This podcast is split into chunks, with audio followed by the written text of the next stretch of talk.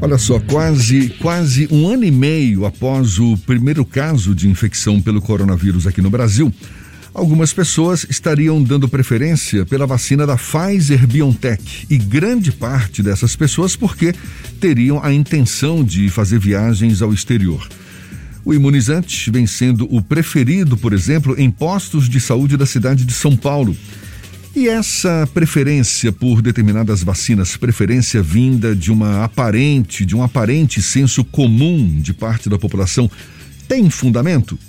Pois a gente conversa a respeito agora com o pesquisador de vacinas, PhD pela USP, com pós-doutorados em Oxford, na Inglaterra, e em Berna, na Suíça, o imunologista Gustavo Cabral, nosso convidado aqui no Issa Bahia.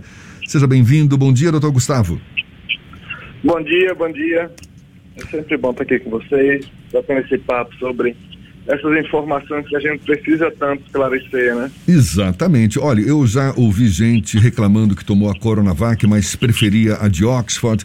Agora tem a da Pfizer, que há quem diga é a melhor de todas. Tem fundamento essa preferência por determinadas vacinas ou isso é uma grande bobagem? Olha, é até compreensível que as pessoas pensem assim, porque, assim, uh, virou uma politização muito grande essa questão de vacinas, não é? Não é só a questão científica, para existir uma questão política também. Mas, assim, para a gente falando sobre ciência, eu vou ser bem claro e objetivo. A melhor vacina é aquela que estiver disponível para você. É, a essa Toda altura, qualquer né? vacina que estiver disponível para, seja contra a Covid-19, ela é para proteger principalmente contra a doença estado grave, estado moderado e até contra sintomas. Todas essas vacinas funcionam muito bem. A da Pfizer, inclusive, já foi até uma das mais recusadas, não é? Não é essa vacina que o presidente Jair Bolsonaro disse que quem a tomasse ia se tornar um jacaré? Acho que foi, é né? Essa mesmo. A da Pfizer. Ela, né? ela é a mesma vacina que falaram que que o, o, presidente Bolsonaro falou que poderia virar jacaré, que a empresa estava é, exigindo coisas de que.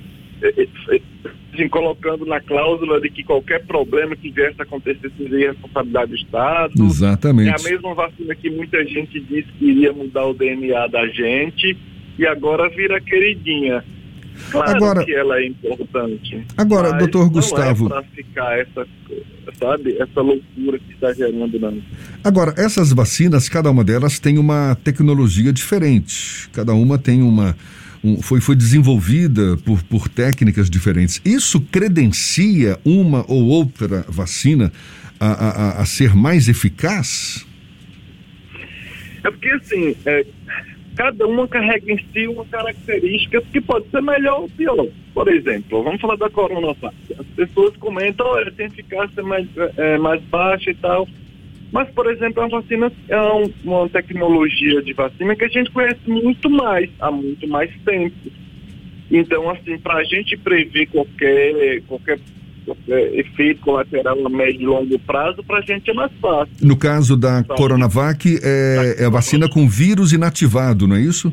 Inativado, vamos usar a expressão meu vírus morto, assim, sabe? Que é a mesma tecnologia que a gente utiliza para para gripe, para dar raiva. Então, para a gente é fácil de, de, fazer qualquer tipo de previsão. Mas todas essas que estão no mercado são eficazes e pelo menos é o que se recomenda, né? Não escolha a vacina, o importante é ser vacinado. Exatamente. A melhor vacina é aquela que estiver disponível para ti. Sabe, as outras também seguiram todos os rigores científicos.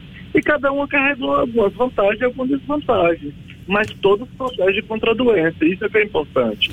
Doutor Gustavo, nós passamos uma fase em que se questionava muito a eficácia de vacinas contra a Covid-19 por conta da velocidade com que as vacinas foram desenvolvidas.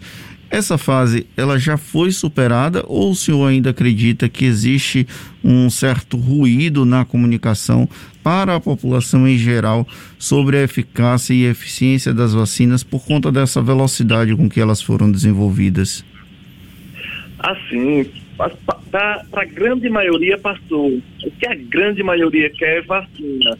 Mas, assim, a gente precisa entender que ainda tem a, a, aquele grupo de negacionistas que sempre vai existir, tá? E eles sempre vão existir, questionar uma coisa natural. O que a gente não pode é deixar que, por exemplo, um presidente da República se junte a essas pessoas. Aí é que vira uma bagunça enorme. Mas, assim, hoje em dia superou. A gente já explicou os motivos do porquê a gente desenvolveu tão rapidamente, quais foram os países que foram mais rápidos, por que eles foram mais rápidos. Nos ensinaram também o que nós brasileiros precisamos focar, que é desenvolver ciência para que a gente possa responder mais rápido e resolver os nossos problemas aqui também. Então, assim, a gente tem superado demais com a população de modo geral e também precisamos compreender que os negacionistas sempre vão existir. Nós temos um, uma situação também que é uma torcida pela, pelo desempenho da Anvisa.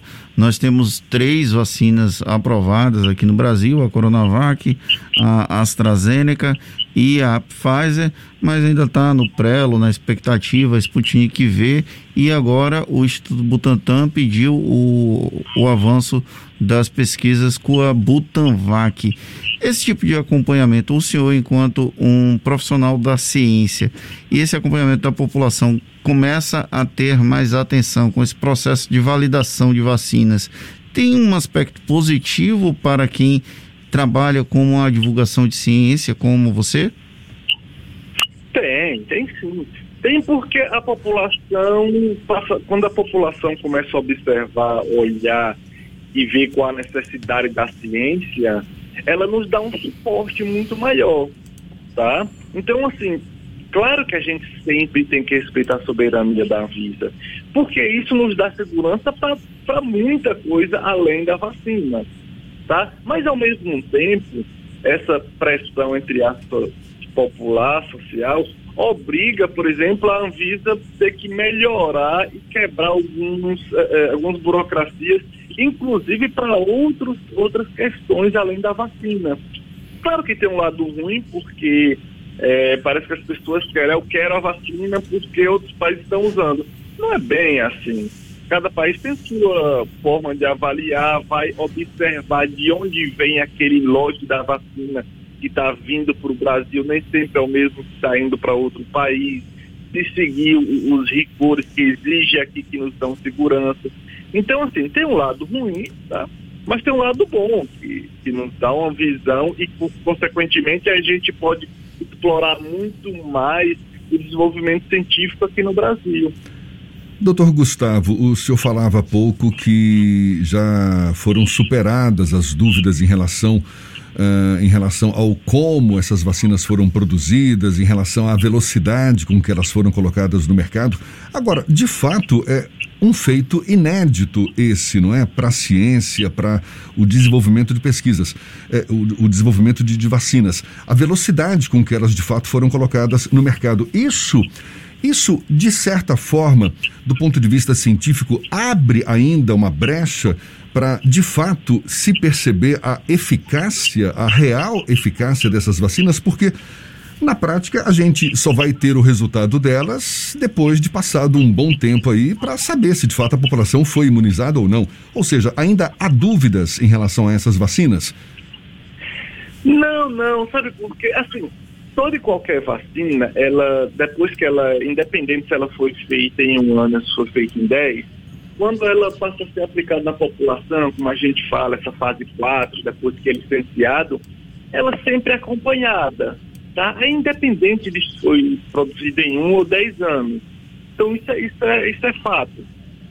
Essa questão do questionamento, o que a gente precisa direcionar é para que as pessoas compreendam que, olha, quais foram os países que responderam rapidamente? A gente está falando de Inglaterra, Alemanha, Estados Unidos, que já tinham tecnologia muito bem avançada, aplicada já em outros casos, muito bem estabelecida. Eles não começaram do zero, entende? Então, claro que a velocidade ela é muito maior. Outra coisa é a questão do investimento. É, é, fora, é fora, do comum. Aí eu brinco com o pessoal, olha, aqui no Brasil, a gente tinha previsto, antes da pandemia, para investir na ciência, tecnologia e inovação no Brasil inteiro, entre 2, 3, 4 bilhões de reais.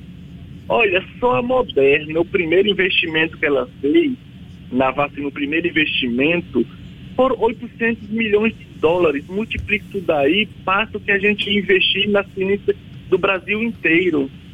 Então, assim, às vezes eu falo, olha pessoal, se você quer construir uma casa de um milhão ganhando 10 mil reais, você vai demorar um tempo. Se você tem um milhão, vai ser muito mais rápido. E se você tem um bilhão, você vai construir, vai contratar os melhores engenheiros, sabe? As coisas vão ser muito mais rápidas, vão construir várias casas. Então, assim, é, é, foi um mundo diferente, é um mundo diferente, e quem respondeu é porque tinha uma visão da ciência e investimento diferente também. Há uma expectativa, doutor Gustavo, de nesta terça-feira a Fiocruz assinar em definitivo o contrato para transferência de tecnologia da vacina de Oxford AstraZeneca para produzir uma vacina que eles estão chamando de 100% nacional. Essa política de transferência de tecnologia, ela é salutar no processo de desenvolvimento de vacinas ou é, ela de alguma forma pode acabar também atrasando o desenvolvimento da própria ciência aqui no Brasil? Os dois, os dois, tá? Assim, é, ele, ele, é muito bom, na verdade, não para o desenvolvimento, mas para a produção da vacina quando você transfere a tecnologia para a gente produzir toda a vacina aqui, a gente pode ter um controle muito maior. A gente não vai precisar estar tá importando, a gente adapta, por exemplo, a fábrica aqui, que já está em construção, que já está, está muito adiantada, então a gente adapta a produção, ela é muito mais rápida, muito mais eficiente. Mas para o desenvolvimento é diferente, porque a gente utiliza a tecnologia produzida lá em Oxford. Entende? E eu estou falando, minha, toda minha, muita parte da minha formação em vacina foi em Oxford, no Instituto Jenner, onde saiu essa vacina. Então, assim, eu sei muito bem como as coisas andam lá, e quando a gente pensa para traduzir para aqui, é outro, é outro mundo.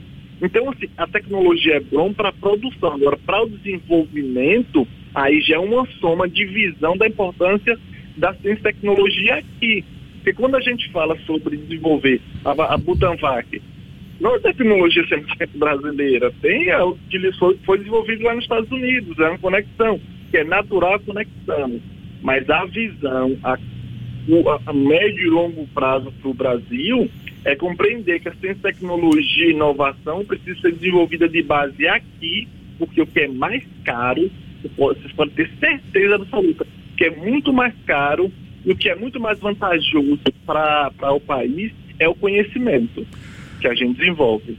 Doutor Gustavo, a gente está conversando aqui com o pesquisador de vacinas, PhD pela USP, com pós-doutorados em Oxford, na Inglaterra, e em Berna, na Suíça, o imunologista Gustavo Cabral. Qual é a avaliação que o senhor faz agora com essas novas cepas, essas variantes do coronavírus? Já ouvi é, de especialistas de que essas vacinas, essas que estão colocadas no mercado, elas não, não terão cobertura para todas as variantes que estão surgindo por aí. Ou seja, eu pergunto para o senhor: são vacinas que precisam ou precisarão estar sendo atualizadas regularmente? E o senhor acredita também que o coronavírus ou a Covid-19 vai se tornar uma doença endêmica? Ou seja, a gente vai estar sendo vacinado periodicamente? E com novas vacinas, vacinas sendo atualizadas também periodicamente, assim como a gente faz com a gripe? Olha só, é, em relação às a gente chama variantes de preocupação, tá? As atuais que são geram preocupação enorme, geram temor, uma capacidade de dispersão muito maior do que as anteriores, tem demonstrado também, consequentemente, ser muito mais perigosas, sim. Mas olha, a vacina funciona sim contra essas variantes. Todas essas vacinas que estão no mercado e já estão aprovadas, elas sim, elas funcionam. Mas não são vacinas que foram, não são vacinas que foram desenvolvidas antes do surgimento de algumas dessas variantes? Como? Por exemplo, tem essa variante da Índia agora, a variante indiana, ela, ela surgiu depois que essas vacinas foram colocadas no mercado, não? Todas elas. Por exemplo, é, quando a gente quando a gente começou a desenvolver as vacinas, a gente começou a desenvolver as vacinas tendo o princípio lá atrás das, das primeiras é, das primeiras variantes. E aí depois, já em andamento, já, já surgiu a P1, a inglesa. A inglesa surgiu no final do ano passado, veio a sul-africana. E a gente pode, indiana. e a gente pode afirmar que essas vacinas atuais elas cobrem essas novas variantes cobrem, também? Cobrem sim, com certeza. Tem vários experimentos, vários testes que cobrem sim. Agora, o que a gente o que a gente, a preocupação nossa, é o que gera uma angústia enorme, é a gente continuar dispersando o vírus loucamente como nós fazemos, tá? Ou seja, a gente oferece o que o vírus quer, a gente oferece corpos para o vírus, o vírus se adapta e podem surgir novas variantes que consigam escapar das vacinas ou, ou, e, ou pior, ainda se tornar ainda mais letais. Então, como a gente, desculpa a expressão, nós somos bastante irresponsáveis, e não apenas aqui no Brasil, Brasil, Índia, vários outros países têm essa responsabilidade de não, de não atuar na prevenção da, da dispersão do vírus, podem surgir, mas até agora, até agora todas as vacinas funcionam contra essas variantes. As mutações não foram capazes de fazer com que elas escapassem da vacina mas não garantimos para o futuro. Então, consequentemente, a gente precisa entender que sim, pode acontecer, provavelmente a gente vai estar se vacinando, tá? Periodicamente, agora se vai ser um ano ou dois anos, vai depender da capacidade de imunoproteção de cada vacina e se vão surgir novas variantes, por exemplo, a médio prazo, para fazer a gente ter que mudar a formulação. Mudar a formulação não é problema acredita, não é problema. O vírus muda, a gente muda também. O problema é ter a produção em larga escala nesse momento. Esse é o maior gargalo da gente. E a Covid, Entende? e a COVID então, vai a se tornar uma doença endêmica? Vai se sim, tornar uma sim. doença endêmica? Esquece, esquece, assim, a gente não vai se livrar do vírus.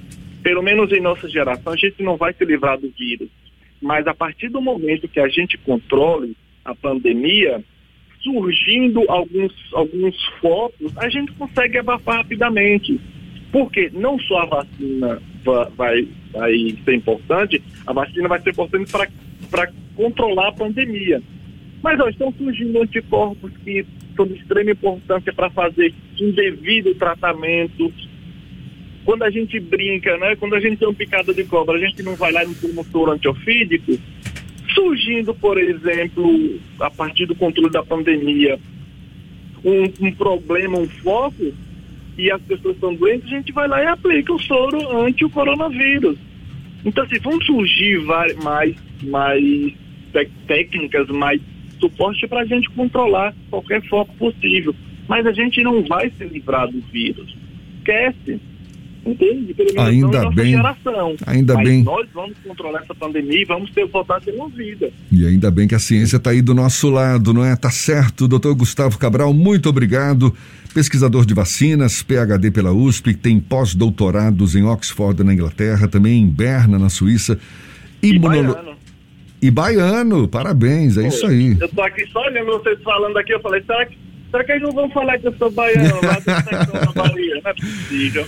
Um prazer tê-lo mais uma vez conosco aqui, doutor Gustavo. Muito obrigado, um bom dia e até uma próxima. Obrigado, bom dia, abração para todos aí.